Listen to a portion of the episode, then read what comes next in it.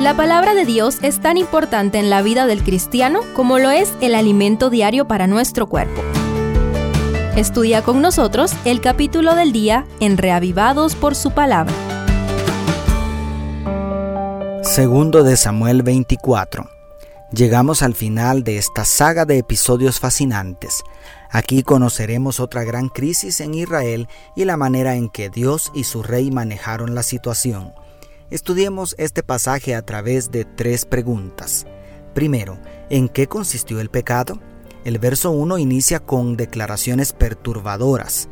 Volvió a encenderse la ira de Jehová contra los israelitas e incitó a David contra ellos diciéndole, Ve, haz un censo de Israel y de Judá. Qué versículo más consternador. ¿Cómo es posible que un Dios santo incite a su rey a pecar?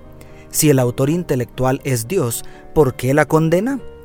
¿Qué tiene de malo que un rey realice un censo? Debemos reconocer que hay pasajes de las escrituras que son difíciles de comprender, especialmente por las barreras culturales.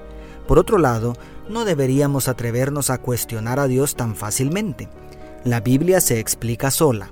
En el registro paralelo de Primero de Crónicas 21 dice, Satanás se levantó contra Israel e incitó a David para que hiciese censo de Israel, como declara segundo de Crónicas 21.1. ¿Se contradice la Biblia? Por supuesto que no. Tenemos aquí una evidencia de lo que ya hemos mencionado. Para la cultura del Medio Oriente, la soberanía divina es absoluta y, por lo tanto, se considera a Dios como autor de aquello que no impide. Por otro lado, fácilmente podemos deducir que la gravedad de la falta radicaba en algo muy difícil de registrar para un historiador, los motivos. ¿Qué motivó a David y a los israelitas para realizar este censo?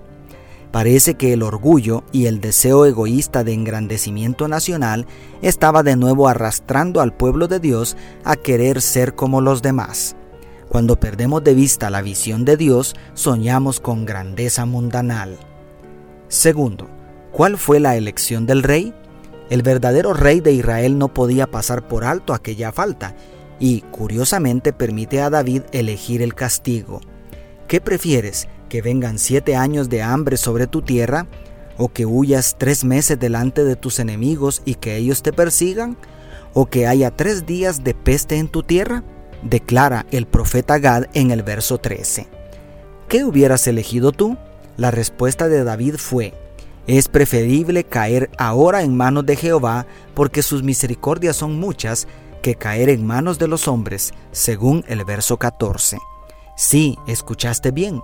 En realidad no eligió ninguna de las tres, sino que se abandonó en las manos de la justicia divina. Dejó que Dios eligiera. Las circunstancias pueden estar muy mal, las presiones internas y externas pueden ser demasiado fuertes, pero Dios nos otorgó libre albedrío. Siempre podemos decidir, pero a veces enfrentamos dilemas difíciles de discernir. Entonces, ¿cuál es la mejor decisión cuando pareciera que todas las opciones son malas? Esta historia demuestra que hay una opción más, permitirle a Dios que elija la opción que considere mejor para nosotros. Y tercero, ¿de qué manera la ira de Jehová se detuvo? La justa ira de Dios se desató entre el pueblo como cuando se rebelaron Datán, Abirán y Coré. David se ofreció como expiación en favor de su pueblo como Moisés.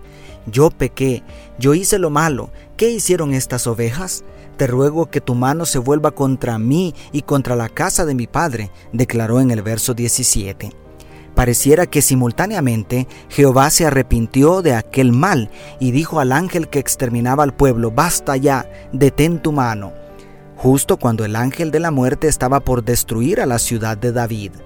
Entonces el mensajero del juicio divino ahora corre para indicar a David que levante un altar a Jehová para hacer una expiación a través de un sacrificio sustitutivo. El lugar elegido fue la era de Ornán, el mismo monte Moria donde Abraham estuvo a punto de sacrificar al hijo de la promesa, el mismo lugar donde Salomón levantaría el majestuoso templo de Jehová.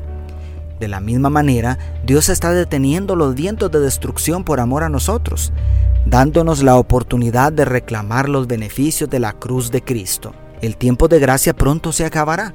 ¿Cuál es tu decisión respecto a Jesús?